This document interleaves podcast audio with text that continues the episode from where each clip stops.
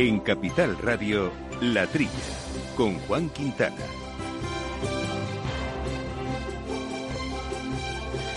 En el momento actual, la legislación europea exige el aturdimiento previo al sacrificio de animales, eh, aunque se ha permitido no aplicarlo por motivos religiosos o culturales y así garantizar pues eh, libertad religiosa, libre cumplimiento de las costumbres, tradiciones, etcétera. Bueno, pues la norma de bienestar animal está en vigor desde 2009 a través de un reglamento que regula la protección de los animales en matadero, pero por otro lado, y de acuerdo con la sentencia del Tribunal de Justicia de la Unión Europea de 2018, el sacrificio para ritos religiosos está permitido siempre que se realice en matadero autorizado y cumpla con las preceptivas normas de bienestar animal. Bueno, ahora la Autoridad Europea de Seguridad Alimentaria, la EFSA, ha emitido un dictamen no vinculante, eso sí, a solicitud de la Comisión Europea sobre el sacrificio de animales y la función del aturdimiento en esta etapa. En concreto, eh, se ha centrado en aves de corral, en conejos y en cerdos. Pues bien, concluye que una muerte sin aturdimiento previo supone que el animal eh, supone para el animal un sufrimiento, un dolor intenso, miedo y angustia debido a mantenerse consciente durante el desangrado. Hay que recordar que la pérdida de conciencia no es inmediata y es en este periodo donde se incumplirían precisamente estas normas. Bueno, pues ahonda en la posición de la EFSA la definición que recientemente ha establecido la Organización Colegial Veterinaria, que ha definido bienestar animal como la ciencia que estudia la forma de vida de los animales con el fin de que los mismos tengan cubierto en todo momento sus necesidades fisiológicas y también vivan en un medio ambiente adecuado y confortable, sin dolor ni miedo, siendo sacrificados sin sufrimiento y sin que consideraciones políticas, sociales o religiosas interfieran en su consecución. En fin, la posición de la EFSA reabre un debate regulatorio muy complejo en el que hay muchas variables éticas y religiosas que entran en juego y que lo pone muy difícil a la Comisión para adoptar una posición objetiva basada en la ciencia. Muy buenos días, gente del campo, y buenos días, amigos del campo y de sus gentes. Bienvenidos una semanita más a este programa de agricultura, de alimentación, de agroambiente, asuntos que nos ocupan y que nos preocupan en determinados momentos. Y hoy lo vamos a hacer con un formato especial, porque vamos a centrarnos mucho en un asunto que aquí hemos debatido a veces y hemos comentado, como es la comunicación. En concreto, la comunicación de nuestro sector eh, agrario porque bueno, hay que recordar que es quizá el tema del agroambiente uno de los retos perennes del sector en cuestión de comunicación, que a pesar estar altamente comprometido con el medio ambiente, y lo pues, escuchan ustedes en este programa en numerosas ocasiones, quizá todavía no ha sido capaz de mostrarlo, ¿no? O al menos no lo ha sido completamente, ¿no? Y tenemos hoy aquí nuestro invitado que nos va a acompañar, uno de ellos a lo largo del programa, que es Luis López, eh, que es responsable de comunicación de Sifito. Luis, eh, muy buenos días y bienvenido. Buenos días, Juan, ¿qué tal? Bueno, este tema que comentaba, vamos a hablar a fondo luego de ello, ¿no? Pero, ¿cómo, ¿cómo lo ves? Pues es que me alegro de que haya programas para poder hablar de comunicación agraria y ambiental, porque son dos temas que no se tocan nunca y que hay muchas cosas que decir sobre, sobre ello. De hecho, yo llevo muchos años en el sector y yo hace 25 años se hablaba precisamente de esa necesidad y había reuniones, foros para hablar la necesidad de comunicar, etcétera, y todavía seguimos dando vueltas a la misma Y seguiremos dando vueltas, y seguimos dando vueltas porque además tú has dicho una cosa que es mm, comunicación agroambiental y es que además van por separado comunicación ambiental por una parte y agrícola por otra, y hay que unirlas a veces. Ahí está, ahí está. Pues de eso vamos a hablar en una tertulia muy interesante que vamos a tener en la segunda mitad del programa, en el que vamos a abordar a fondo este tema y en el que vamos a contar también con dos profesionales de este asunto, como es Nerea Lerchundi, que es directora de comunicación de Cooperativas Agroalimentarias de España, y con Araceli Muñoz, también responsable de comunicación de PFC, que es la asociación más importante del mundo para la sostenibilidad forestal y que gestiona el sistema de certificación forestal más eh, implantado a nivel global. También vamos a contar con Rocío Pastor, que es la directora general de SIGFITO, y con asuntos de la actualidad que iremos desbrozando poco a poco con nuestros contertulios habituales y que nada nos van a acompañar. Manteniendo la tradición, las bodegas Brovalero elaboran vinos personales con identidad propia en pleno corazón de la Mancha. De sus viñedos y de su incondicional compromiso con el medio ambiente se obtienen los mejores vinos ecológicos de gran reconocimiento internacional. Disfruta tú también de un vino ecológico excepcional con denominación de origen. Bodegas Brovalero. Accede a su tienda online en www.brovalero.com.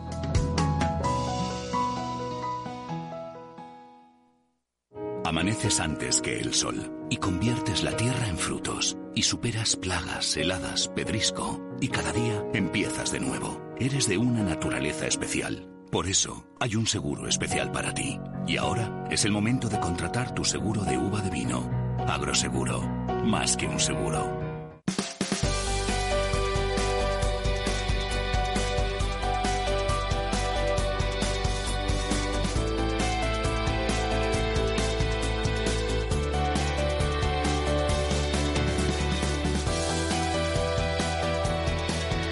Pues eh, vamos a entrar ya en faena, pero antes eh, les recuerdo nuestro correo electrónico que es eh, la trilla arroba capitalradio.es y que también nos pueden seguir a través de nuestra cuenta de Twitter en arroba la trilla debates. Entramos en este programa ya que saben que hacemos con el control técnico con Néstor Betancor y Jorge Zumeta y apoyando los informativos Lucía Martí.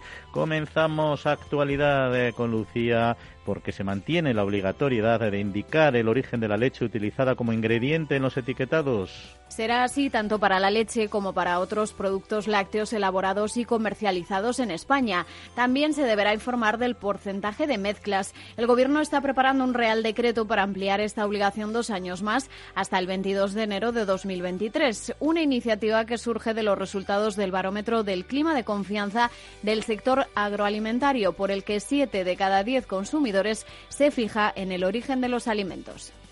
Y la Federación Española de Bancos de Alimentos comienza la recogida virtual de estos.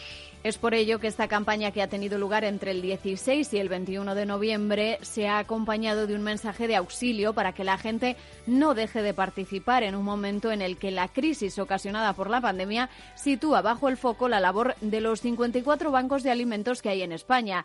Los datos que maneja la entidad muestran que 2020 comenzó con un millón de personas asistidas, número que ascendió al millón y medio tras la primera ola de coronavirus y que en estas fechas supera ya los 1,8 millones de beneficiarios, de las cuales 350.000 son niños. Los cultivadores de tabaco piden el apoyo de la sociedad extremeña para que la nueva PAC no les haga desaparecer. Se trata de un sector estratégico en la región del que viven más de 4.000 familias y para el que aseguran no hay alternativa real. Los cultivadores de tabaco afirman que si no se incluye en el plan estratégico de España para la aplicación de la política agrícola común, se podrían perder la mitad de las ayudas, que ascienden a 14 millones de euros, pudiendo llegar a desaparecer el cultivo.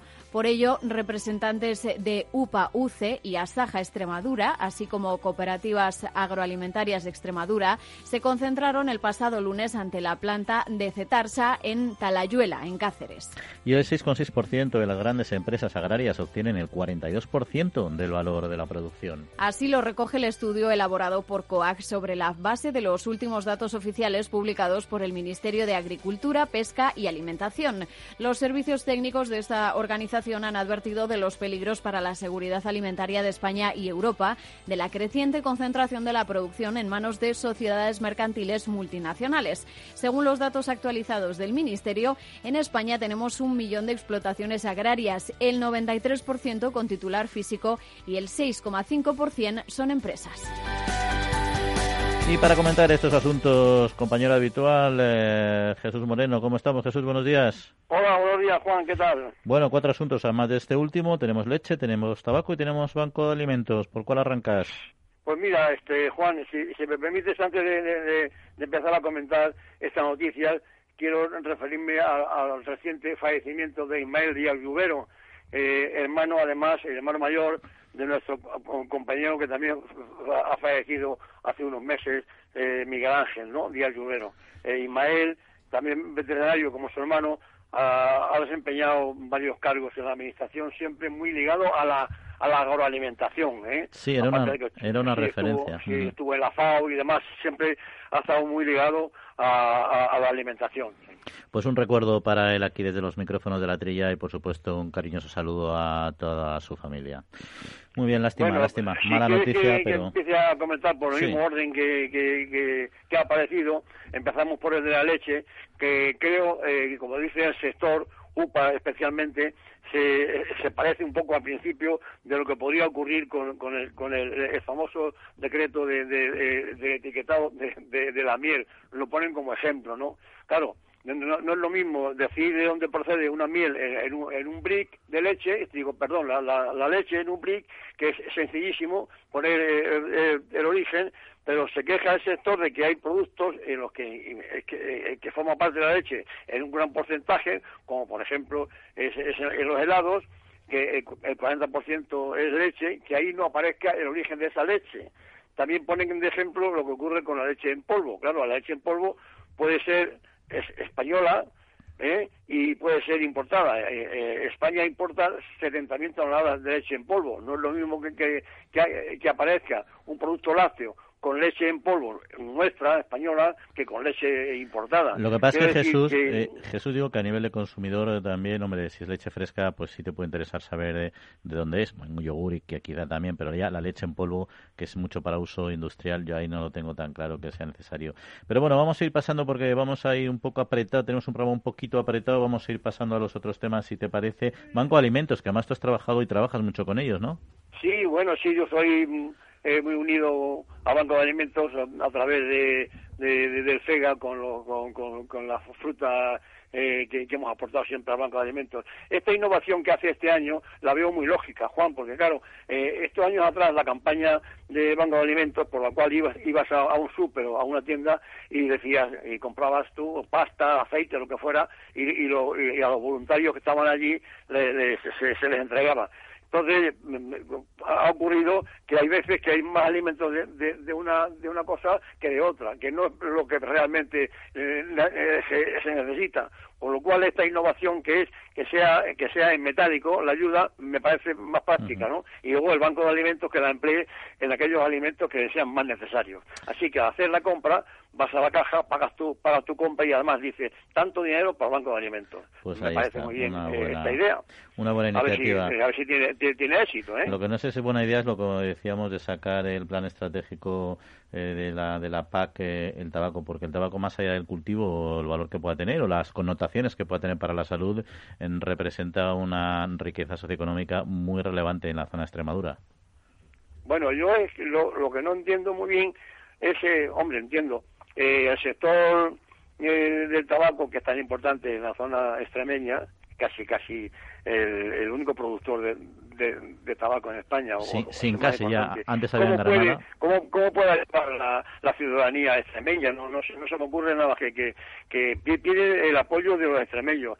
No sé si, qué pueden hacer más que pueden hacer más que, alguna manifestación, ¿no?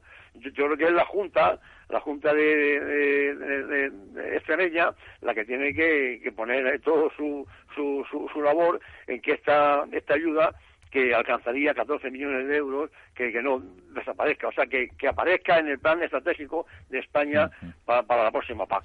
Lo que que, mira, ser las autoridades de la Junta y al Ministerio de Agricultura, claro. Pues mira, es precisamente que vamos a hablar mucho de comunicación y comunicación agroambiental aquí. Eh, son las cuestiones que tiene perdido este sector en el fondo, y es que la imagen del sector del tabaco, queramos o no, no, la producción de, hoja de tabaco, pero en general la del tabaco pues eh, tiene unas connotaciones que es difícil de, de combatirlas. En fin, Jesús, se nos queda algún tema en el tintero, pero tenemos que dejarlo porque el programa avanza. Muchas gracias, como siempre, por estar con nosotros. Muy bien, hasta muy bien, hasta la próxima. Buenos días. estupendo. Pues nada, tenemos, eh, como decíamos, este es un programa muy centrado en los temas agroambientales y cuando hablamos de agroambiente también tenemos que hablar de gestión de residuos y para eso nos acompaña hoy Rocío Pastor, que es la directora general de Sigfito. Rocío, muy buenos días.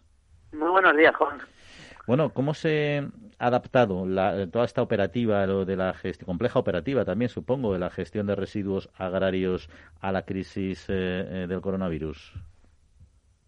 Pues mira, la verdad es que nos hemos adaptado en forma de trabajo, pero en cuanto a lo que es la recogida, eh, al ser la recogida de residuos una actividad esencial y ser la agricultura una actividad esencial, lo que hemos hecho ha sido trabajar mucho y, trabajar de alguna manera diferente, pero trabajar mucho y avanzar mucho. Todos hemos visto cómo la agricultura pues, sigue trabajando el estajo para que todos pudiéramos eh, seguir comiendo y nuestros puntos de recogida han seguido exactamente igual para poder recoger los residuos de los envases de los productos que, generaban los, los, agricultores. Y en cuanto a los eh, resultados, eh, es decir, a, las ratios también de reciclaje, ¿cómo, ¿cómo ha ido evolucionando en este 2020 en nuestro país, que hemos estado inmersos, como otros también, en plena crisis eh, sanitaria?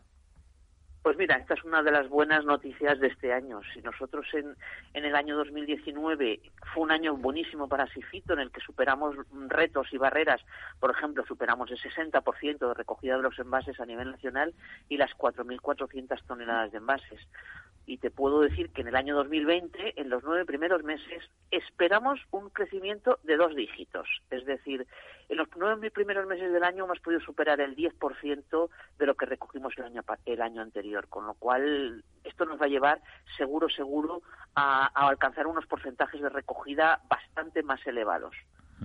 Y luego Europa está evolucionando mucho en general, ¿no? Tenemos grandes estrategias de economía circular, del campo a la mesa en el mundo agrario, muy focalizado en temas medioambientales, eh, la estrategia de biodiversidad. ¿eh? En todo este contexto eh, plurianual y con un objetivo claramente medioambiental también de la Unión Europea, ¿cómo está evolucionando la estrategia global en cuanto a la gestión de residuos?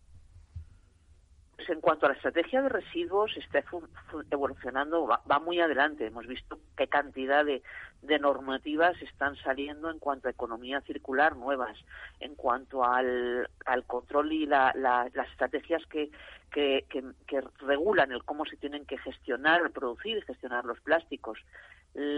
Eso en cuanto a la generalidad de los residuos y la particularidad de los plásticos. Lo que no hay en, ninguna estrategia eh, europea es eh, una normativa específica para la gestión de los residuos agrarios.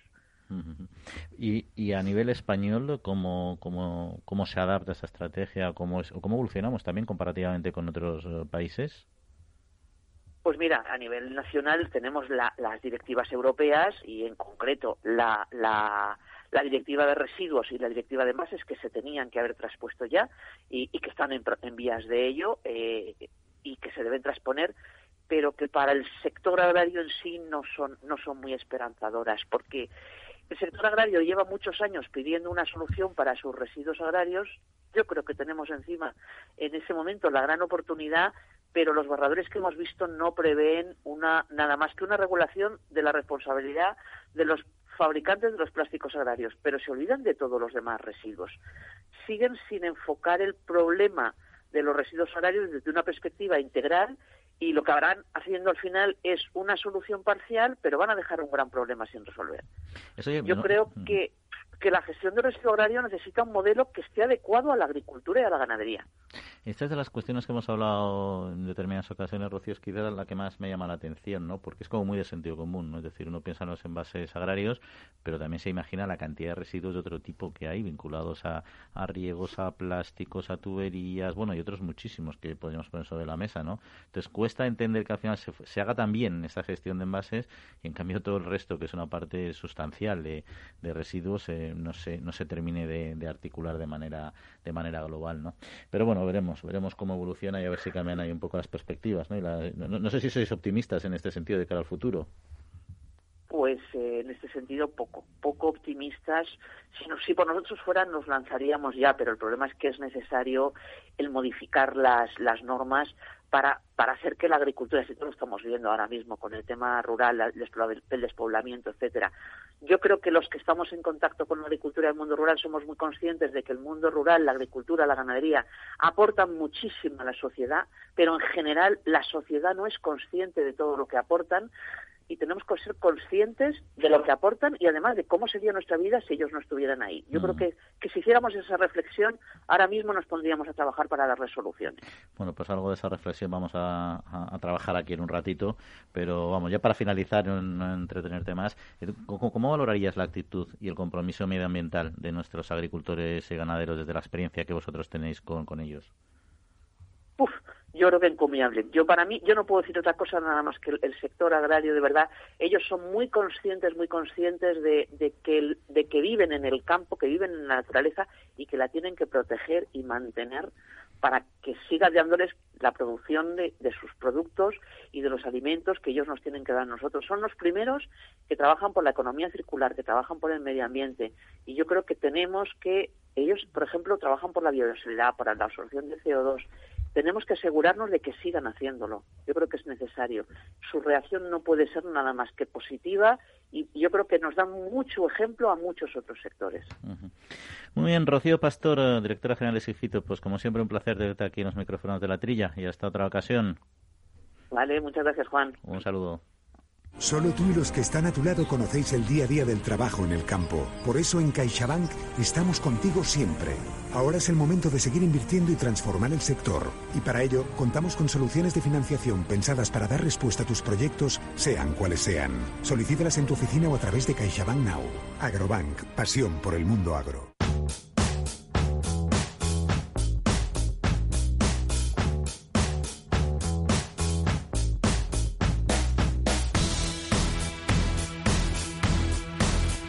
Bueno, pues en un formato más breve vamos a ver también con Lucia Martín, como es habitual, algunas otras noticias del sector. En declaraciones a F Agro, el director general de la Asociación Empresarial para la Protección de las Plantas, Carlos Palomar, aplaude el capítulo dedicado a medidas sanitarias y fitosanitarias del acuerdo con Mercosur, creando mecanismos para mejorar y facilitar el comercio y preservar la seguridad de los consumidores de la Unión Europea. Sin embargo, alerta sobre la posible entrada de nuevas plagas procedentes de terceros países, lo que requiere estrictos controles en frontera. Vacuno, la organización interprofesional de la carne de vacuno española, ha seleccionado a los ganadores del certamen de fotografía Objetivo Vacuno entre 1.700 trabajos eh, presentados. Se pretende dar visibilidad tanto al trabajo diario de los ganaderos e industriales de carne de vacuno como al medio rural y a la carne de este sector, protagonista de nuestra gastronomía. Los ganadores son en la categoría de ganadería, industria y medio rural Javier Cañizares por su fotografía Castañas y Frisonas en Riaño León, en la categoría consumo de carne de vacuno y ocio Andrés Fernández García por su fotografía Carne Ibérica, en la categoría especial a la fotografía más original y divertida ha sido Óscar Emilio Barrera por su fotografía I Love el Toro. En el marco de la Semana Mundial de Concienciación sobre el uso de antibióticos, el sector porcino español recuerda su compromiso en la lucha contra la resistencia bacteriana. Como sector porcino involucrado en el concepto One Health, consideramos que todos los eslabones de la cadena debemos cooperar para reducir la amenaza que supone la aparición de resistencias, afirmaron desde la Organización Interprofesional Agroalimentaria del Porcino de Capa Blanca, Interporc, desde donde dejan claro que todos los productos de carne de cerdo están libres de cualquier antibiótico. Y la empresa biotecnológica especializada en la investigación y desarrollo de soluciones de protección y mejora vegetal de cultivos, Singenta, cuenta con dos centros de investigación de semillas hortícolas en España. Luis Martín, director de la unidad comercial de semillas de este país, eh, Portugal e Italia, destaca el gran presente y excelente futuro de la agricultura de Almería y añade que Almería es y seguirá siendo la huerta de Europa. Es un enclave fundamental. La capacidad de adaptación de los agricultores almerienses a los cambios y su capacidad de innovación es extraordinaria y también resalta hay que trabajar para satisfacer las, necesidades que les van surgiendo.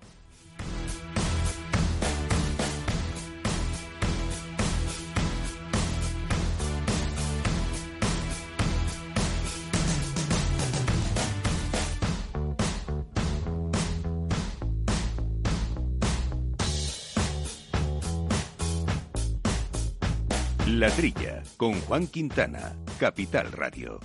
Amaneces antes que el sol y conviertes la tierra en frutos y superas plagas, heladas, pedrisco y cada día empiezas de nuevo. Eres de una naturaleza especial. Por eso hay un seguro especial para ti. Y ahora es el momento de contratar tu seguro de uva de vino.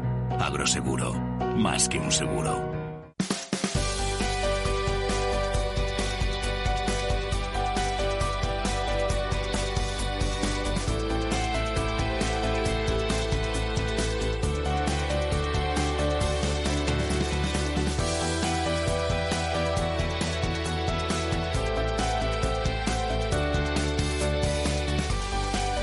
Bueno, pues ya decíamos eh, que íbamos a entrar en harina sobre el tema de la comunicación, de la comunicación agroambiental, ese, ese, espacio que tenemos eh, eh, sobre el que trabajar todos todavía mucho. Tenemos aquí en la mesa con nosotros, quien hasta desde el principio del programa ya le ha saludado, a Luis López, que es el responsable de comunicación de Sigfito. Hola Luis otra vez, para, para quien se incorpore. Y tenemos a Nerea Lerchundi, que es la directora de comunicación de cooperativas agroalimentarias. Nerea, muy buenos días.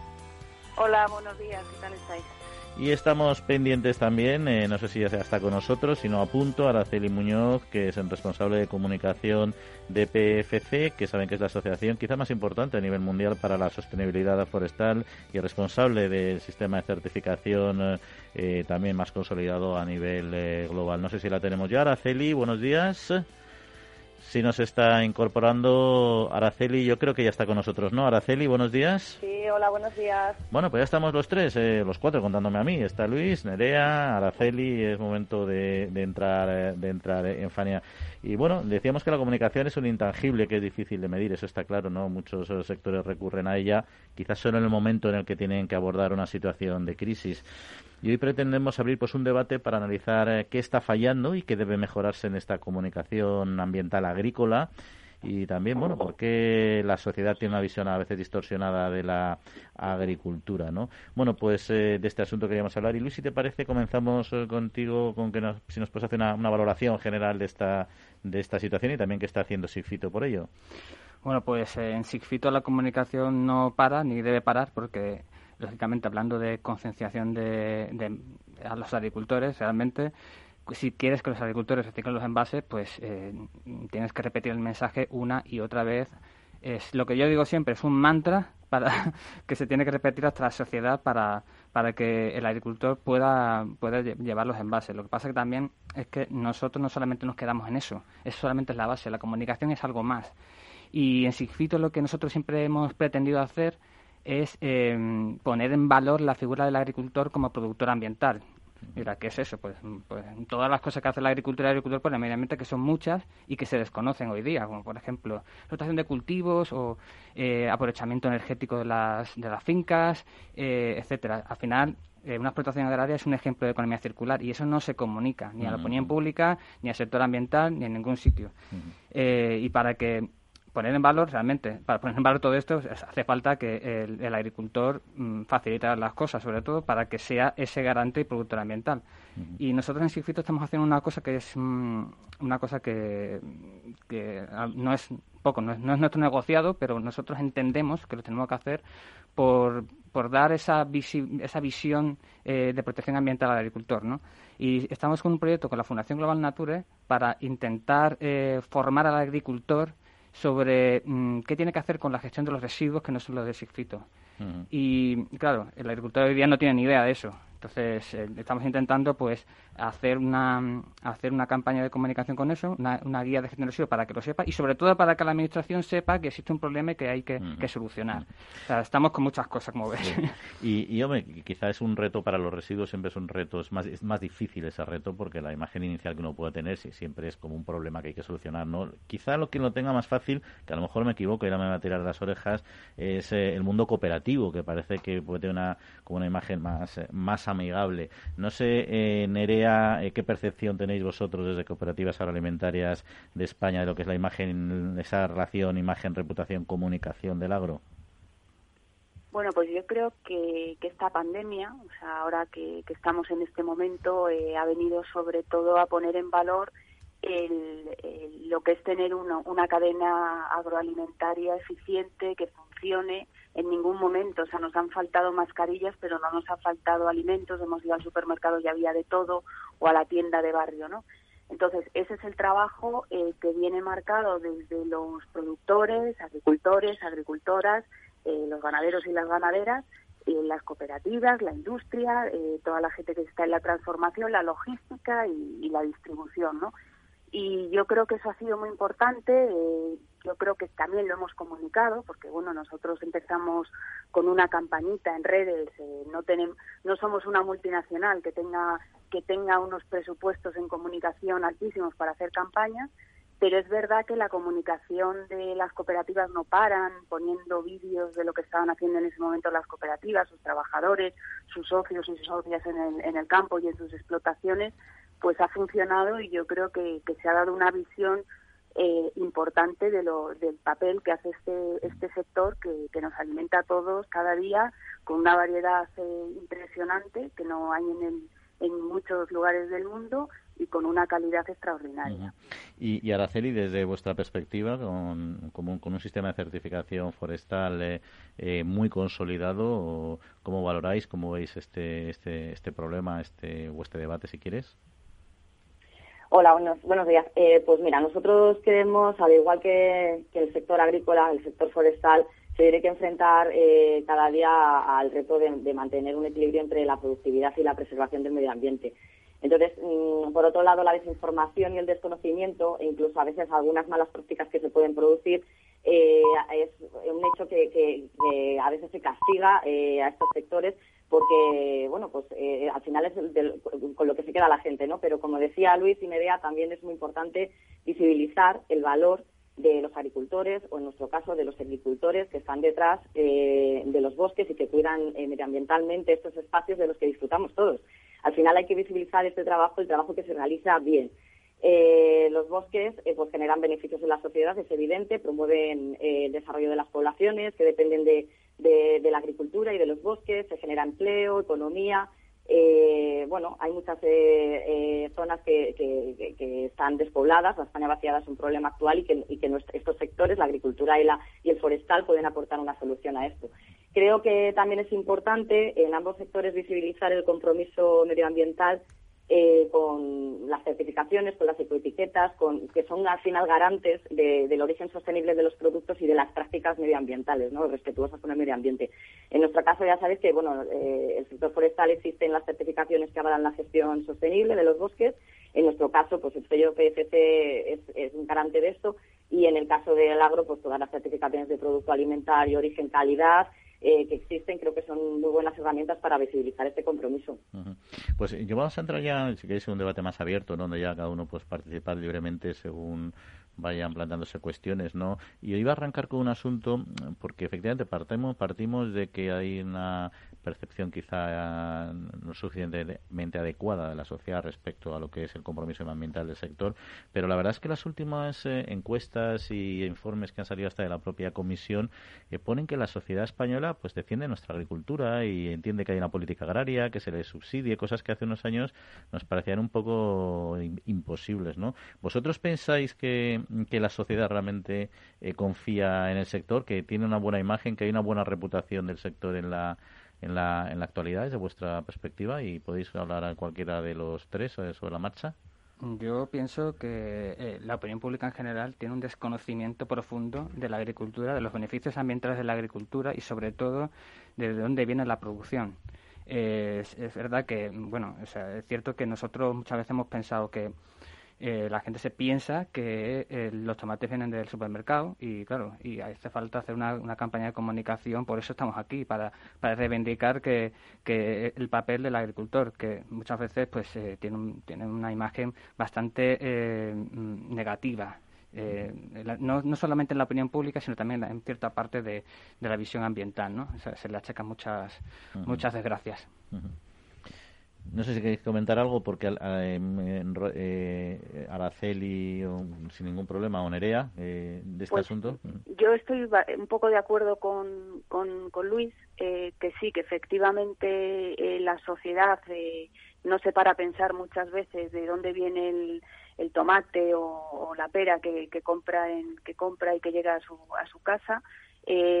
no se para a pensar toda la innovación y toda y, y, todo lo que lleva, ¿no? La, cadena, los, eh, todo el trabajo que hay detrás y, y, eso no se tiene en cuenta y tampoco se tiene muchas veces en cuenta que, que esa gente, o sea, los, los agricultores, los, los ganaderos, los productores, las cooperativas, las, las empresas que están en el medio rural, no solo eh, nos aportan alimentos, sino que también están cuidando gran parte de ese, de ese territorio y manteniendo la, pues, la vida en los pueblos, eh, la cultura y, nuestro patrimonio. Entonces, yo creo que, que, la, el urbanita está un poco alejado de, esa realidad.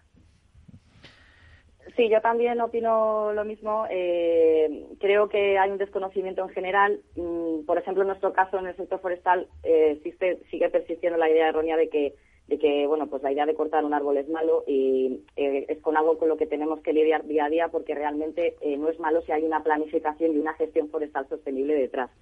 Quiero decir que son ideas que al final pues cuesta mucho eh, corregir en el tiempo ¿no? y, la comunicación es un pilar fundamental.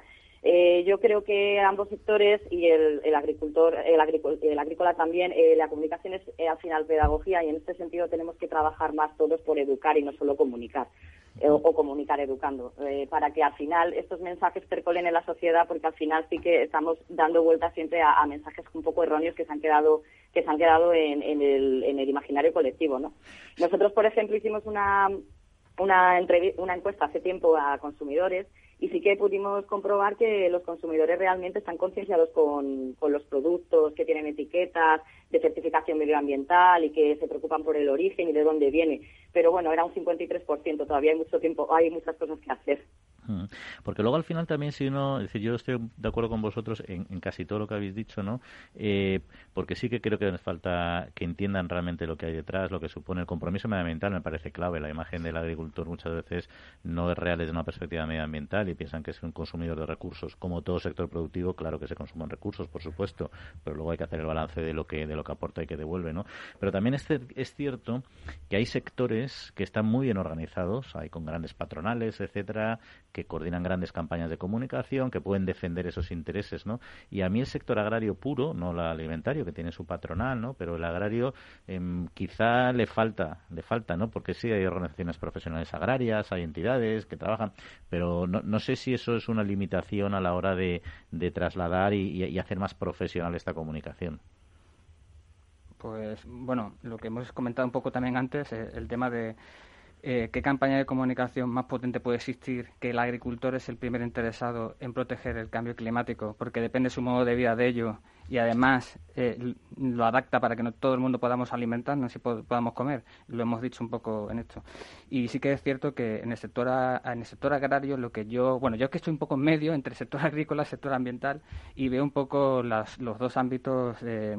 Eh, cómo, cómo funcionan, ¿no? Entonces, en el sector agrario lo que veo yo es que eh, la comunicación, en muchas empresas la comunicación no existe o no existe el departamento de comunicación y si existe, eh, está muy orientado a las ventas. Y en la parte ambiental no, la parte ambiental como es más para concienciar, pues tiene más integrada toda la parte de la comunicación en, su, en sus empresas. Yo veo que hay una diferencia esencial en ello. Eh, Nerea, vosotros que sí que representáis a, un, a, todo el colectivo de las cooperativas agroalimentarias. Hombre, eh, yo creo que hay, hay cooperativas eh, pues, eh, eh grandes, dimensionadas, con, con unos técnicos muy profesionales que cuentan con sus departamentos de marketing, de comunicación, y ya no solo comunican lo que es el producto, sino comunican cómo lo hacen, eh, qué requisitos mantienen, comunican absolutamente todas las actividades que hacen eh, desde el punto de vista para conseguir una sostenibilidad medioambiental, pero también la social y la, y la económica. Entonces, yo creo que sí que es verdad que se comunica y estoy también un poco de acuerdo con Araceli que falta también eh, mucha educación, mucha educación a nivel vamos a decir desde los más pequeños. O sea yo yo tengo un hijo y veo muchas veces lo que lo que estudian del, del sector agrario en, en el en el colegio y me y me espanta un poco o sea porque no no no tienen una realidad muy clara de, de lo que es y de lo y de lo que supone y de lo importante que es no eh, entonces creo que yo tan, creo que, que, como sector también nos falta un poco el, el llegar a esa sociedad y el, y el, y el comunicarlo eh, ¿Que lo estamos haciendo? Pues efectivamente, o sea, yo creo que cada uno en la medida de sus posibilidades. Eh, nosotros, por ejemplo, ahora hemos lanzado una campaña con, con, vídeos de, con jóvenes que en primera persona son socios de cooperativas y socias y cuentan un poco su experiencia desde un punto de vista positivo, porque es gente que, que ha decidido mantenerse en el, en el territorio, asentarse allí, eh, son emprendedores, eh, se han están haciendo inversiones para lograr tener unas explotaciones eficientes y, están con mucha innovación, muchos temas de digitalización. Entonces yo creo que ese cambio también es, importante que lo que lo mostremos. Y, y, bueno, y nosotros además como cooperativas participamos también en, en todas las interprofesionales que también creo que desde el punto de vista de, comunicación de lo que hace el sector agroalimentario están haciendo un buen papel. Sí, además las interprofesionales sí que disponen de, suelen disponer de recursos porque pueden hacer eh, bueno, pues pueden desarrollar sus planes y, acceder también a fondos europeos y eso les, da bastante más flexibilidad, eso es verdad. Eh, pero al final, como decís, si hay que educar, hay que concienciar, etcétera, es necesario tener una visión estratégica, es necesario tener recursos económicos y es necesario tener también eh, buenos eh, portavoces. Yo creo que son, a mi entender y de forma simplificada, son tres patas básicas, ¿no? Dinero, estrategia y gente capaz de, educar, de comunicar o de, o de trasladar, ¿no? Y no, no, sé, eh, Araceli, tú cómo, cómo ves este tema también desde la perspectiva de, en el ámbito forestal en el que tú trabajas. Sí, eh, yo estoy de acuerdo que, que, es muy importante, bueno, pues los representantes ¿no? de cada sector, eh, evidentemente el presupuesto para hacer buenas campañas, eh, lógicamente no se puede hacer la misma campaña, como decía Nerea, con los presupuestos que tenemos, asociaciones, pues también como la, como la nuestra, que es una asociación al final sin ánimo de lucro, aunque tenga un carácter internacional, al final no podemos hacer campañas tan potentes como, como, otras, como otras entidades. Pero sí que es importante que eh, yo lo que sí que puntualizaría, en el, por lo menos en el sector forestal, es que sí que el sector está comunicando cada vez más y mejor. Se explica mejor, explica y visibiliza mejor el trabajo que hace, lo que hay detrás. Eh, yo llevo ya años trabajando en el sector forestal y sí que me he dado cuenta que ha habido una evolución y ahora se comunica de una manera más cercana al ciudadano, al consumidor y no tan técnica o tan hermética como, como hace años. También em, creo que se visibilizan, que los medios dan una oportunidad también a estos sectores y hacen reportajes, están más plasmados en los programas de televisión, se habla más de, de ecoviviendas que utilizan la madera o en el cine, en la publicidad, los productos al final forestales eh, están en el día a día de, todos. Entonces, em, creo que sí que hay una labor en la que es muy importante lo que decíamos, eh, presupuesto, los portavoces, pero también el que uno mismo desde el sector vaya cambiando. ¿Queréis añadir algo de este tema, eh, Luis? Eh... Yo simplemente decir que no es un tema de portavoces, sino de, voces, sino de, una voz única que exista en representación del ámbito ambiental y del ámbito de la agricultura. O sea, no es tanto portavoces, porque portavoces hay muchos, y a lo mejor lo que tenemos que tener es una voz única para ciertas respuestas, ¿no? sobre todo para el tema de crisis, que en el sector agrario azota mucho la crisis de comunicación y en el sector ambiental también, pero menos. Sí, Nerea, ibas a decir algo, ¿no?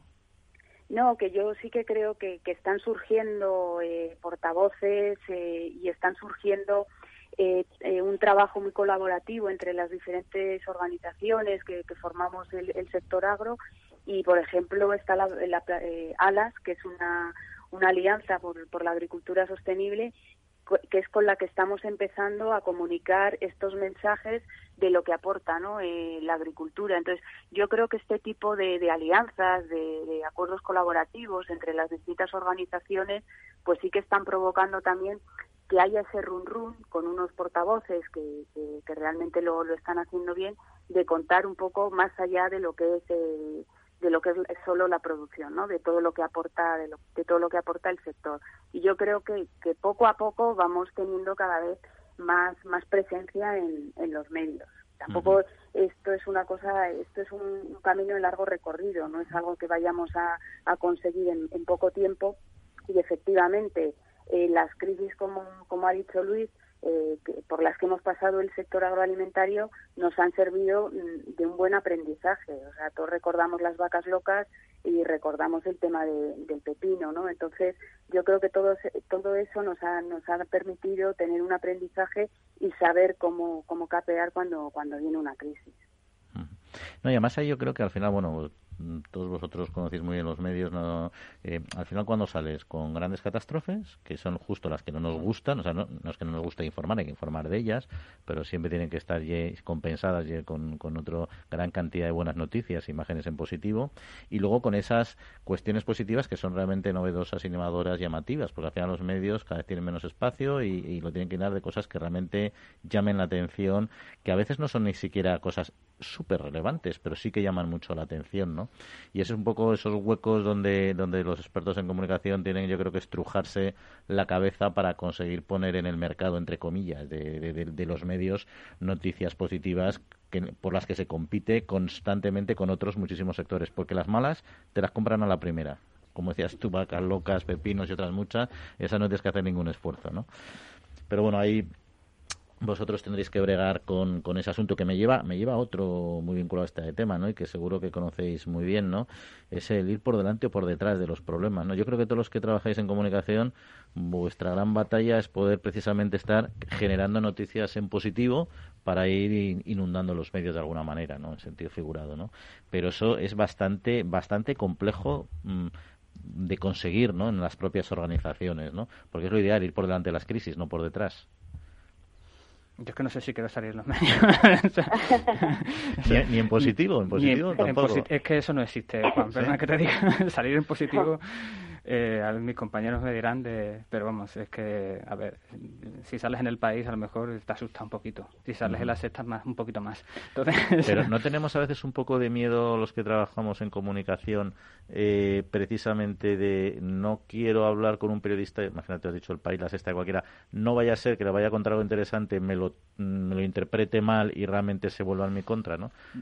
No, yo pienso que, a ver, eh, con todo el tema de las crisis, los portavoces, que va todo relacionado, lo que no se puede hacer es comunicación de la no comunicación. O sea, tú no puedes salir y decir, no voy a dar declaraciones. Siempre tienes que salir, siempre tienes que comunicar. Eso es fundamental en la comunicación. Y hay muchos sectores que no usan esa estrategia, ¿no? Y que de miedo no significa que te tengas que enfrentar a ello. Entonces, en la comunicación eh, agraria y ambiental, el miedo tiene que existir cero. O sea, tenemos que comunicar, pero tenemos que hacerlo bien y seguro de nuestros mensajes. ¿Y a vosotros, Nerea Gaceli, se os permite comunicar como vosotros os gustaría o las organizaciones son temerosas? ¿O vosotras sois temerosas, que también puede ser? Yo creo que sí que sí, o sea, o ha existido, es verdad que poco a poco pues eh, estamos siendo todos mucho más más transparentes, pero sí que es verdad que en un principio cuando cuando te llamaban de algún medio de comunicación no especializado, porque es verdad que con los especializados eh, mantenemos una, una comunicación constante, es gente que además eh, conoce perfectamente los sectores y no tienes que empezar a explicarles nada, pero es verdad que cuando te llaman muchas veces un medio generalista, eh, tienes eh, que emplear mucho, mucho tiempo y recursos muchas veces en explicarle exactamente cómo funciona el sector, porque tampoco es un es fácil de es fácil de entender a la primera, ¿no? Eh, entonces, bueno, pues esa es un poco nuestra labor eh, sí que tratamos, o sea, por lo menos desde nuestra organización, eh, intentar, vamos a decir, vender o colocar eh, noticias en positivo, pero efectivamente es muy difícil. O sea, yo entiendo y muchas veces además eh, te las han comprado, como, como decimos, y, y, las van a emitir y a última hora pues surge otra cosa y, y, se queda fuera, ¿no? Pero, pero bueno, esa es, ese es nuestro trabajo y, y a mí desde luego sí que me gusta el contar las cosas en positivo, porque se están haciendo muchas cosas, eh, se hacen cosas muy interesantes, estamos trabajando mucho en todo lo relativo a bioeconomía, a utilización de subproductos, a energías renovables.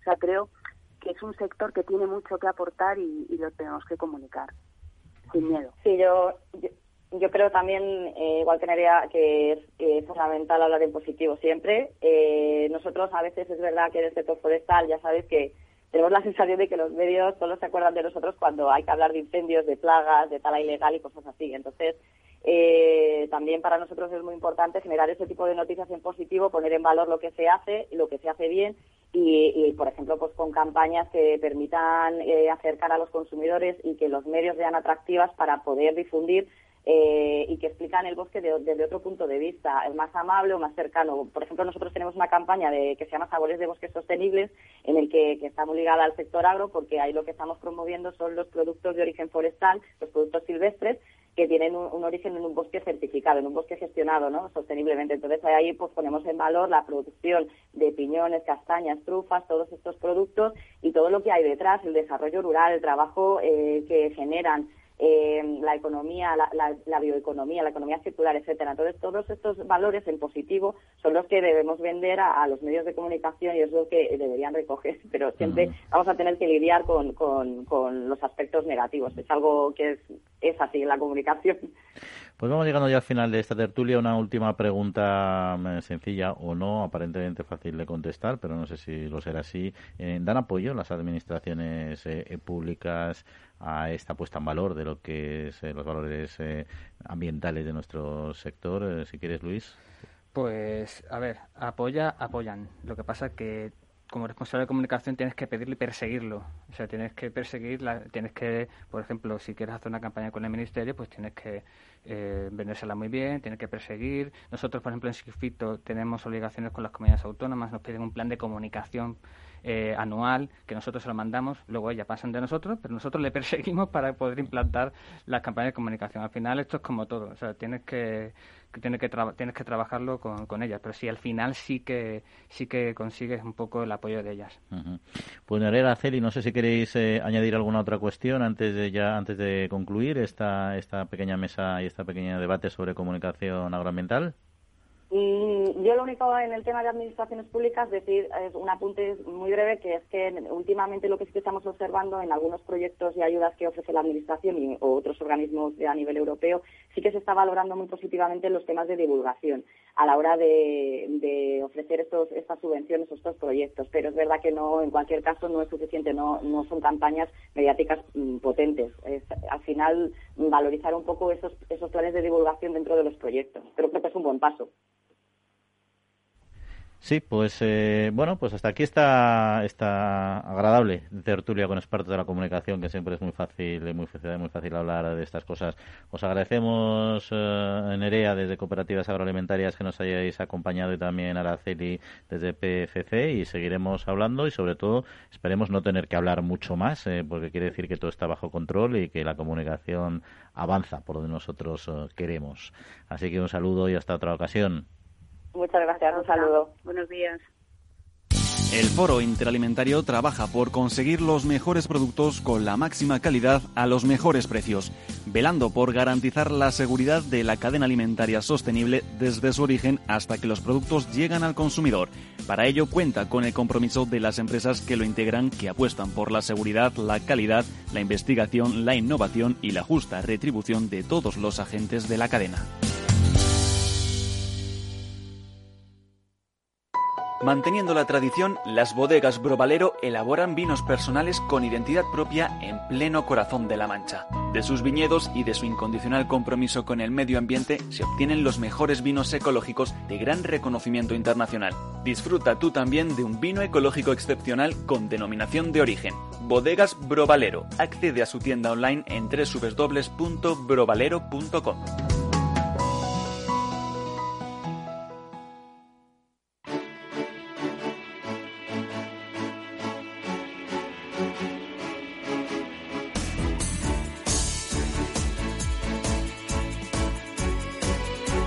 Pues vamos a dar el último repaso a la actividad del sector. Ya nos acompaña para debatir la noticia nuestro compañero Quintiliano Pérez Bonilla. Quinti, muy buenos días, como siempre.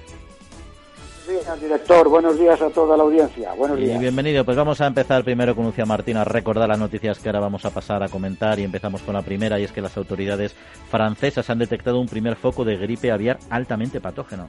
Se trata de un caso detectado en una tienda de animales de la isla de Córcega y que se añade a los casos de gripe aviar en aves salvajes o domésticas aparecidos en Dinamarca, Alemania, Holanda, Reino Unido e Irlanda.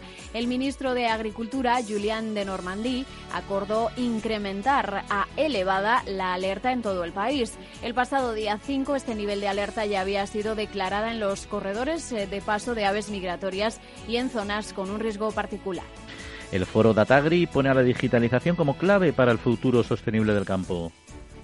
También la mejora de la rentabilidad, las nuevas claves de consumo alimentario y los aspectos éticos en el manejo de los datos han centrado este foro, organizado por COAC, Cooperativas Agroalimentarias, ISPATEC y la Escuela Técnica Superior de Ingenieros Agrónomos de Madrid, con el patrocinio del Ministerio de Agricultura, el Foro Interalimentario e ISPASAT, entre otros. En este contexto, la directora general para España y Portugal de la consultora Nielsen, Patricia Daimiel, incidió en que la digitalización será una de las cinco tendencias en la era post-COVID en el sector del gran consumo y agroalimentario. Y ha abierto el primer restaurante del mundo con carne obtenida en laboratorio. Ha sido en Israel y el restaurante se llama The Chicken, el primero del mundo donde se puede degustar carne de pollo fabricada, no criada. En el propio restaurante el cliente puede ver a los chefs cocinando, pero también a los científicos realizando el proceso productivo. Su plato estrella es una hamburguesa de pollo. Esta carne se produce a partir de células de pollo cultivadas en un pienso nutritivo, sin antibióticos y en un entorno completamente libre de contaminantes. Sus creadores destacan también que el proceso requiere menos consumo de agua y de energía y que no hay que sacrificar animales ni disponer de grandes superficies de terreno. Y finalizamos con el Ministerio de Transición Ecológica y Reto Demográfico que ha presentado el borrador de la Estrategia para la Conservación y Gestión del Lobo en España propone homogeneizar el estatus de protección de la especie a nivel nacional, incluyendo a todas las poblaciones españolas en el listado de especies silvestres en régimen de protección especial. El objetivo es asegurar sus poblaciones y distribución a largo plazo y garantizar la coexistencia con el hombre. El sector ganadero se ha opuesto frontalmente al no mencionar en ningún momento el impacto en el sector.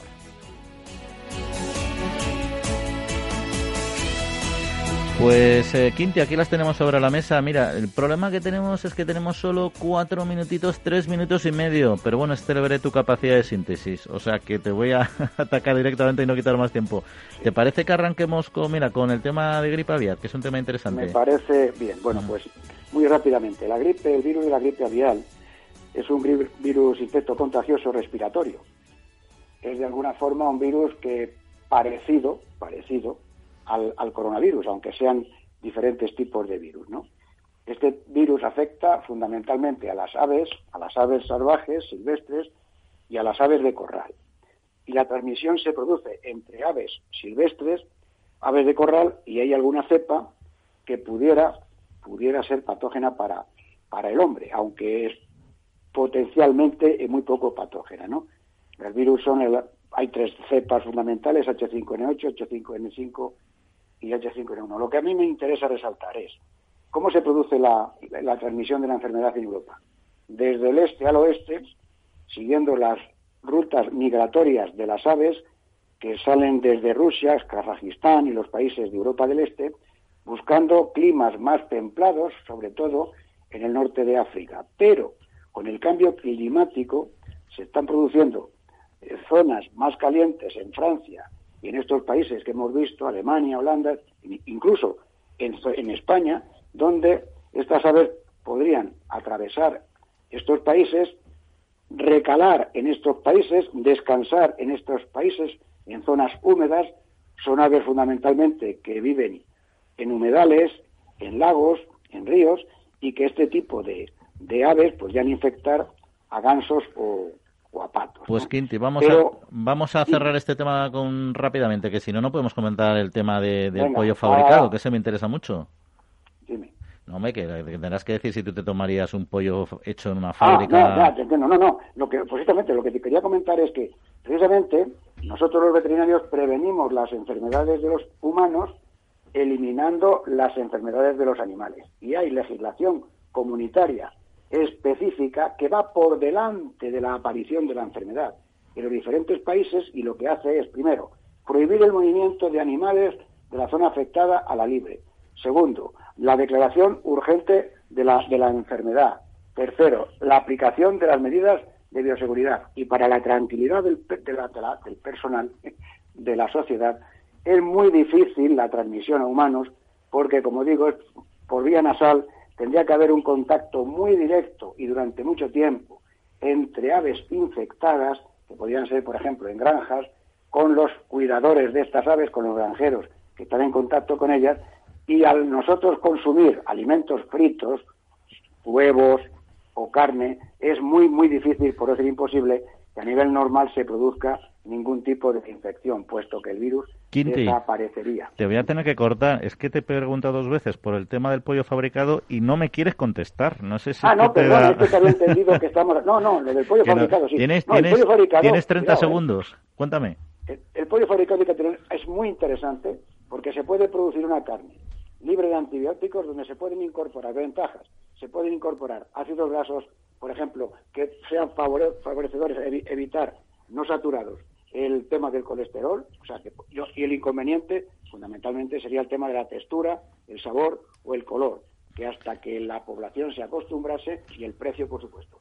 Pero puede ser, en mi opinión, yo soy veterinario y me gustan los animales, puede ser un tema muy, muy, muy interesante y puede dar mucho juego en el futuro. Pues vamos a hablar de ello en profundidad en otro programa porque me interesa, pero lamentablemente se nos acaba el tiempo y hemos podido disfrutar poco de tu tiempo de análisis, pero lo haremos más profundidad en el próximo programa. Quinti, como siempre, un abrazo y que pases buena semanita. Muy fuerte para ti, director y los oyentes. Y nos hemos dejado temitas en el candelero, eh, que los recuperaremos, no te preocupes.